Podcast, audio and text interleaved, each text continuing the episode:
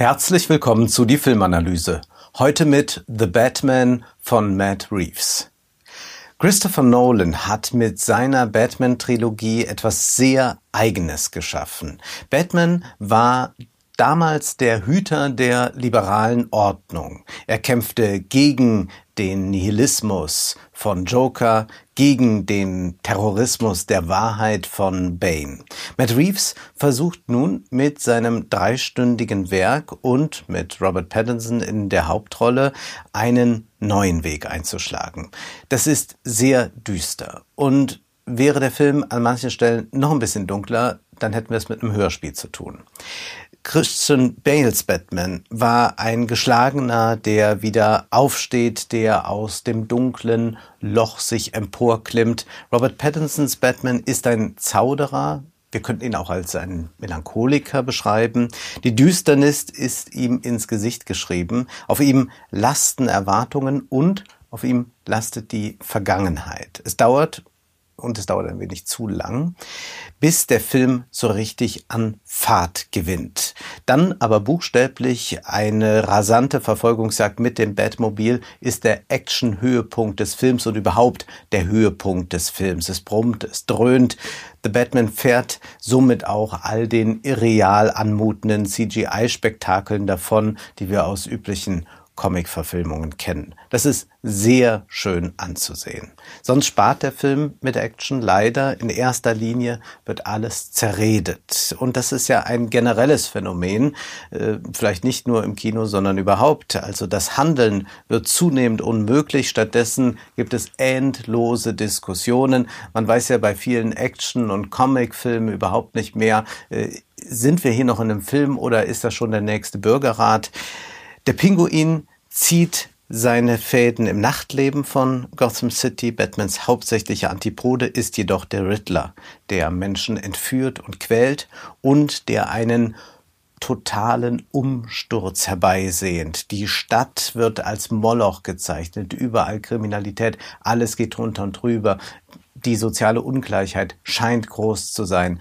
Alles geht den Bach herunter und jetzt kommt dieser Riddler da und will die Stadt befreien von der mächtigen Elite und so weiter und so fort. Der Riddler ist ein Kind der sogenannten sozialen Medien. Eine kleine Schar von Anhängern folgt ihm. In verstörenden Videos wendet sich der Mann mit der Maske an die Öffentlichkeit. Der Riddler prangert das System an.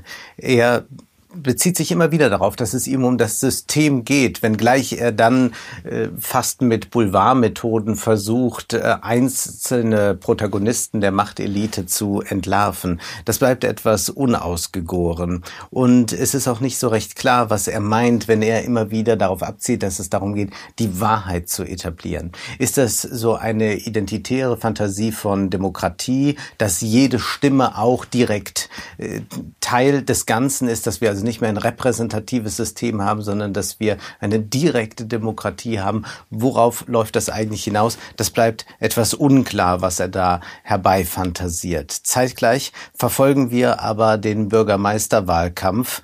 Da ist eine junge Kandidatin, die beliebt ist, die modern wirkt. Sie ist die Vertreterin eines liberalen Amerika. Sie ermahnt Bruce Wayne auch, also den bürgerlichen Batman, dass er doch in die Fußstapfen seiner Eltern treten sollte. Sein Vater habe doch auch immer viel mehr Charity betrieben, als er das tut. Von ihm käme da ja so gut wie gar nichts.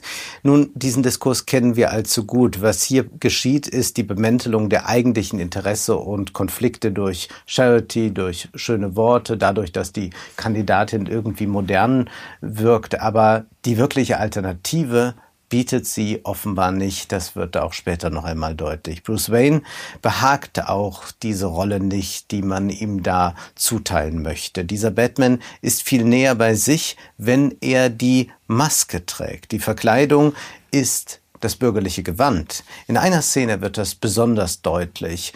Da muss Batman zu einer offiziellen Veranstaltung, Entschuldigung, Bruce Wayne muss zu einer offiziellen Veranstaltung und er kleidet sich korrekt mit Krawatte, Anzug, aber er hat keine Manschettenknöpfe, er weiß auch gar nicht mehr, wo sie sind und er wird dann von seinem Butler Alfred ermahnt, dass er doch bitte auf die Form achten solle. Schließlich stamme er ja aus der Familie Wayne und repräsentiere diese und dann bekommt Batman von Alfred Manschettenknöpfe, die er sich anstecken kann. Das heißt also, das bürgerliche Gewand, das ist die eigentliche Maske. Wir sollten das auch uns immer ganz deutlich machen. Die bürgerliche Maskerade können wir sofort politisieren. Hier geht es ja nicht einfach um irgendeinen Kleidungsstil oder so, sondern denken wir zum Beispiel daran, äh, welche schöne Worte die bürgerliche Gesellschaft für gewöhnlich für die EU findet.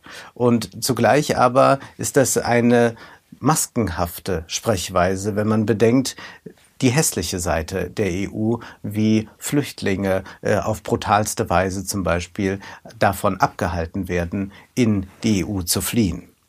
Eine Maske, das lernen wir in diesem Film, trägt man nicht, um sich zu verbergen, sondern um wirklich ich zu sein. Und das verbindet den Helden, Bruce Wayne, der zu Batman wird, mit dem Antagonisten, dem Riddler. Der Riddler wenn er demaskiert ist, ist er ein Männlein. Er jammert, er zetert, er flucht. Auch die Riddler-Maske ist dazu da, die Wahrheit zu sprechen und das führt zu einer gewissen Paradoxie. Der Riddler setzt sich die Maske auf, um, wie er sagt, die Elite und das System zu demaskieren. Und das ist genau richtig, also diese kontraintuitive Denkweise. Man muss nicht, wie manche Aktivisten glauben, zu irgendeinem authentischen Ich oder so zurück und dort, wo man ganz bei sich selbst ist, da kann man dann auch wirklich politisch wirksam sein. Denn gerade das Maskenhafte ist viel besser dazu geeignet, eine Demaskierung in Gang zu setzen. Die liberale Demokratie derweil erscheint uns als Schauspiel. Und das ist ja gar nicht so falsch. Denken wir nur mal daran. Zwei Jahre lang fast diskutieren wir darüber, ob wir einen läppischen Pflegebonus zahlen oder nicht. Junge Menschen haben überhaupt kein Corona-Geld erhalten. Aber plötzlich sind 100 Milliarden Euro für die Militarisierung da.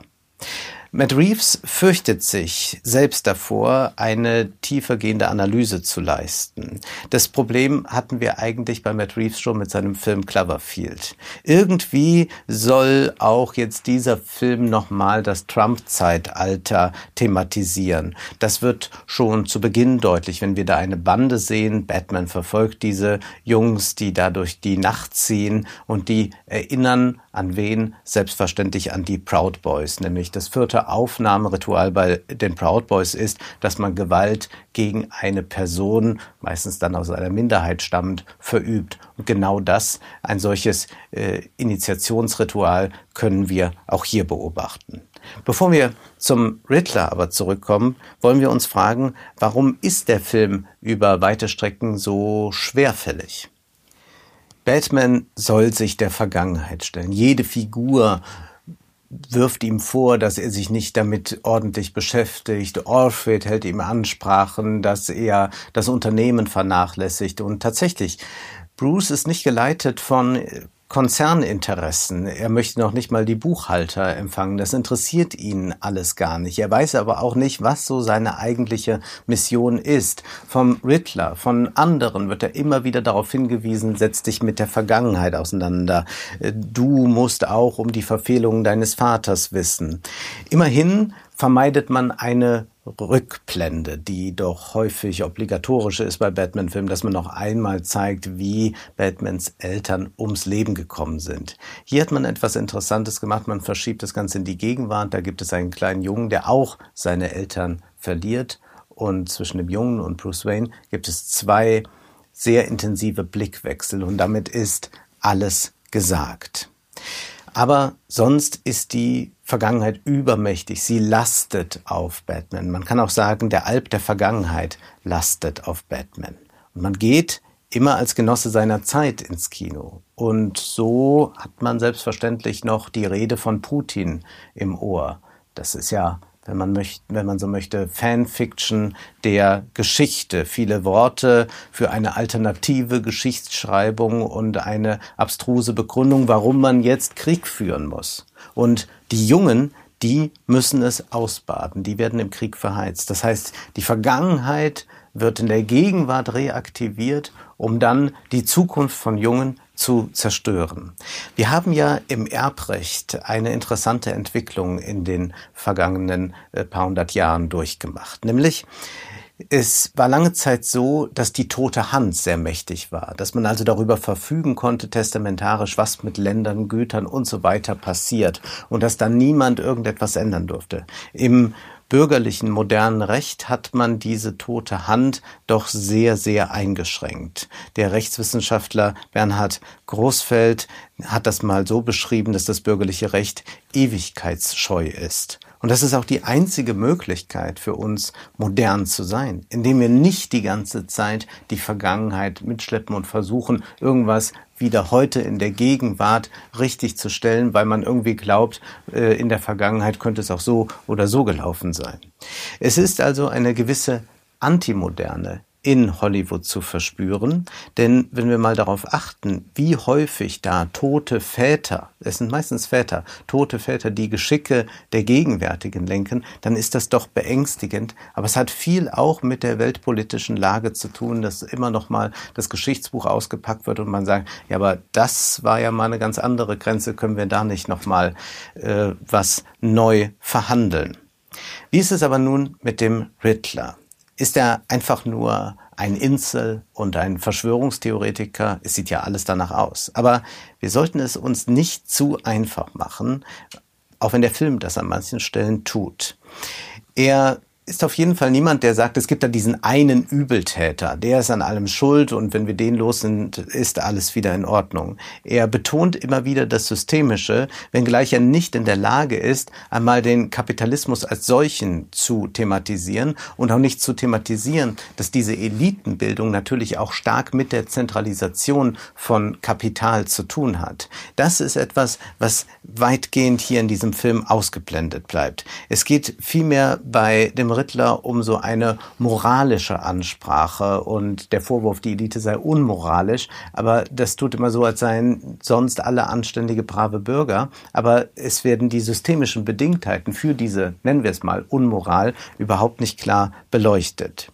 Wir sollten uns dennoch nicht auf die falsche Fährte führen lassen. Zwar erinnert alles an ein verschwörungstheoretisches Setting, da ist diese Online-Community, es gibt Bezüge zum Sturm auf das Kapitol. Aber wendet hier Matt Reeves nicht in gewisser Weise denselben Trick an wie Christopher Nolan in The Dark Knight Rises? Da ist es auch sehr einfach am Ende die Aussage, Bane ist wie Stalin. Und das lenkt uns aber ein wenig von der eigentlichen Botschaft von Bain ab. Bains Ansprache, die mag uns zwar sehr populistisch vorkommen, aber die liberal-demokratische Ordnung ist in gewisser Weise auch sehr verlogen. Wir müssen erstmal diesen Riddler begreifen als eine Mischung aus Bane, aus dem Zodiac Killer, auch da gibt es ganz, ganz deutliche Verweise in diesem Film und vielleicht noch etwas hinzunehmen. Wir haben es hier schon auch mit einem vigilanten Film zu tun. Wir sind hier in den 70er Jahren. Wir sind hier auch bei Taxi Driver. Und da gibt es diese ikonische Szene, wo es dann heißt, dass äh, man doch eigentlich diese ganze Stadt die Toilette runterspülen sollte. Etwas sehr Ähnliches, ohne jetzt zu viel zu verraten, passiert tatsächlich in diesem Film. Bei Nolan ist Batman der Vertreter des liberalen Establishments. Der neue Batman und nicht zuletzt wohl wegen der Qualität von Robert Pattinson und seinem Ausdrucksvermögen, ist finsterer. Und was dieser Batman vielleicht auch begriffen hat, ist etwas, das der Lyriker Theodor Deupler folgendermaßen auf den Punkt gebracht hat. Der Feind ist unsere eigene Frage als Gestalt und er wird uns, wie wir ihn, zum selben Ende hetzen. Batman erkennt sich auch im Riddler und der Riddler erkennt sich auch in Batman. Was finden wir da eigentlich in Gotham City vor? Wir können das Repräsentationskrise nennen. Es gibt zwar dieses Kandidatenspektakel, aber repräsentieren die Kandidaten wirklich die Bevölkerung? Das ist ja eine Frage, die sich immer mehr stellt bei einer hohen Macht- und Kapitalkonzentrationen, welche Interessen werden eigentlich vertreten, wessen Interessen spielen keine Rollen. Äh, das Thema Armut in Deutschland wird überhaupt nicht thematisiert, obwohl es so sehr auf der Hand liegt. Das ist ja doch alles sehr erstaunlich, wenn man sich die Politik der vergangenen Jahre und auch die aktuelle Politik ansieht. Also eigentlich ist die Not in der Stadt groß, aber diese Phrasen der Kandidatinnen werden daran ja auch erstmal nichts ändern. Und wenn man sich ansieht, wo die Machtelite so tagt in dunklen Clubs, dann geht man auch nicht davon aus, dass sich da sehr viel ändern wird. Wenn wir über die Machtelite sprechen, dann darf natürlich ein Name nicht fehlen, nämlich der Soziologe C. Wright Mills. Er hat das Buch Die Machtelite geschrieben, schon vor 60 Jahren und setzt sich darin nicht nur mit der komplexen äh, Konstitution der Elite auseinander, denn es sind ja nicht ein paar Reiche einfach, die alles beherrschen, das wäre ja wieder eine Verschwörungstheorie, sondern es ist wesentlich komplexer. Dazu gehört aber auch eine ideologische Disposition Position könnte man sie nennen, nämlich eine Massengesellschaft, die die eigentlichen Fragen nicht stellt. Mills schreibt Folgendes. Die Menschen der Massengesellschaft leiden unter persönlichen Schwierigkeiten, aber ihre wahre Bedeutung und Ursache ist ihnen verborgen. In einer wirklich demokratischen Öffentlichkeit würde man das aber miteinander verknüpfen können. Das Persönliche mit dem Politischen könnte das eine auf das andere schließen. Und das können wir auch hier bei den Figuren erleben. Und auch das, was der Film uns nahelegt, ist, naja, der eine ist verrückt, der andere ist ein Melancholiker, aber so richtig können wir es nicht mit einer Gesellschaft verbinden. Weiter heißt es bei Mills, der Staatsbürger ist niemals in der Lage versetzt, niemals in die Lage versetzt worden, die Wurzeln seiner eigenen Vorurteile und Enttäuschungen Enttäuschungen zu erkennen oder auch nur klar über sich selbst oder irgendetwas in der Welt nachzudenken. Er erkennt nicht, dass für die allgemeine Verkümmerung der Ideen und des Geistes die gegenwärtige Organisation der Gesellschaft verantwortlich zu machen ist und ist unfähig, den Forderungen der Zeit an den intelligenten Staatsbürger Genüge zu tun. Das ist eine Diagnose, die wir heute noch immer so übertragen können. Und wie gesagt, es geht nicht darum, eine äh, kleine, einsame, geheim agierende Machtelite zu zeigen. Wir sehen auch, dass es ja nichts von Ewigkeit, das ist ja nicht eine statische äh, Gruppe, die da immer herrscht. Denken wir an Namen wie Jeff Bezos, Mark Zuckerberg, Peter Thiel, Elon Musk. Vor 25 Jahren kannte die keiner und hatten die auch keine Macht. Das hat sich radikal verändert, aber wir haben immer wieder diese Zentralisationen von Macht durch Kapital. Die ideologische Verblendung, die hier beschrieben wird, ist groß, auch heute. Wir sehen das aktuell an der Irreführung der Öffentlichkeit, wenn Talkshow-Moderatorinnen oder auch der Springer-Chef plötzlich zum Angriff blasen, wenn jetzt so getan wird, als müsste man ganz dringend aufrüsten, damit man überhaupt noch etwas tun kann äh, gegen äh, Putin. Nun, vollkommen klar ist doch, selbst wenn man das NATO-2-Prozent-Ziel übererfüllt hätte, dann hätte man an dem Angriff auf die Ukraine nichts ändern können. Es wird so getan, als würden deutsche Soldaten dann mit Panzer und Haubitze gen Russland ziehen können. Aber das ist ja naiv. Ein Krieg zwischen Russland und der NATO ist immer ein nuklearer und den verlieren dann alle. Die jungen Menschen sind bei dieser Aufrüstungsspirale keineswegs die Widerständler. Das ist erstaunlich. Und auch bringen ja sehr viele Politiker und Moderatoren und so weiter jetzt äh, noch ins Spiel, dass man die Wehrpflicht und die Dienstpflicht wieder einführt. Das ist ja eine enorme ideologische Verblendung, bei der auch die jungen Leute äußerst zahm agieren. Denn sie würden sich vermutlich auch noch eine Dienstpflicht aufquatschen lassen, um dann am Ende Ende noch weniger Geld zu haben. Und das wenige Geld, das bringen sie dann zu ihren Vermietern, also den Konzernen oder den Boomern.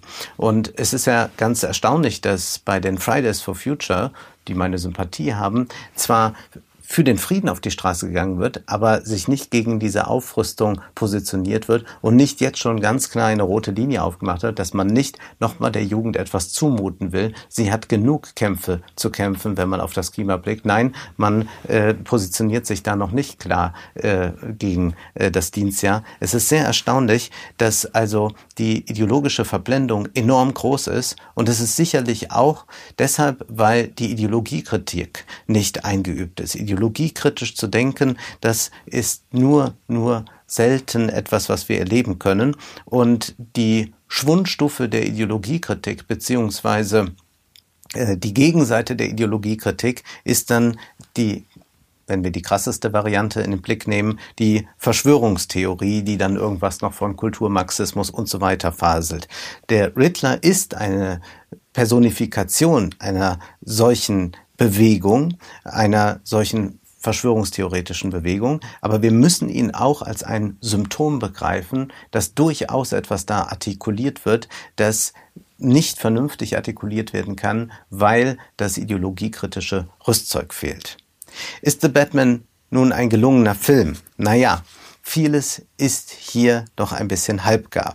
Worum geht es denn nun? Im ersten Drittel sind Batmans Einsätze rein polizeilicher Natur. Das heißt, er ahndet einzelne Verbrechen in Gothams Nächten, aber auch das ist wieder ein Zeichen von Batmans Ohnmacht. Überhaupt ist es vielleicht ein großer Film über Ohnmacht. Selbst wenn die Kandidatin die neue Gutes im Sinn hat, dann wirkt sie doch auch sehr ohnmächtig. Sie sagt, wir müssen das alles mal wieder schön aufbauen und alles muss mal wieder besser werden. Aber diese Ohnmacht ist natürlich etwas, was wir alle spüren, nicht nur in Bezug auf den Krieg, sondern auch auf den Klimawandel. Und es ist sicherlich auch äh, dem geschuldet, dass wir äh, so wenig Einfluss haben. Es ist typisch für eine Massengesellschaft, äh, sagt äh, Mills, und für eine Gesellschaft, in der Macht äh, so klar auf äh, sehr wenige verteilt ist. Mills schreibt, von allen Seiten bedrängt und Veränderungen unterworfen hat der Mensch unserer Massengesellschaft das Gefühl, ohne Lebensinhalt, ohne Ziel und Zweck in einem Zeitalter zu leben, das ihn zur Machtlosigkeit verurteilt. Das ist eine trübe Diagnose, die in Bilder gefasst wird von Matt Reeves. Man sieht dabei viele Bäume, aber kein Wald. Später stapft Batman durch systemisches Dickicht. Auch Catwoman winkt ab, Ihr Fatalismus hinsichtlich der Veränderung der Gesellschaft zum Besseren spricht Bände. Aber der Film könnte sich da ein bisschen klarer positionieren. Er ist zu offen für Projektionen. Es ist so eine Nicht-Positionierung und die ist etwas feige. Christopher Nolan war da klarer. The Batman ist ein orientierungsloser Film für orientierungslose Zeiten. Aber Matt Reeves hat einen durchaus beeindruckenden Anfang gemacht. Etwas zu oft aber schauen wir hier nur, aber sehen nicht. Das war die Filmanalyse mit Wolfgang M. Schmidt. Ihr könnt den Podcast finanziell unterstützen. Entweder unter www.paypal.me-filmanalyse oder unter der in der Beschreibung angegebenen Bankverbindung. Vielen Dank.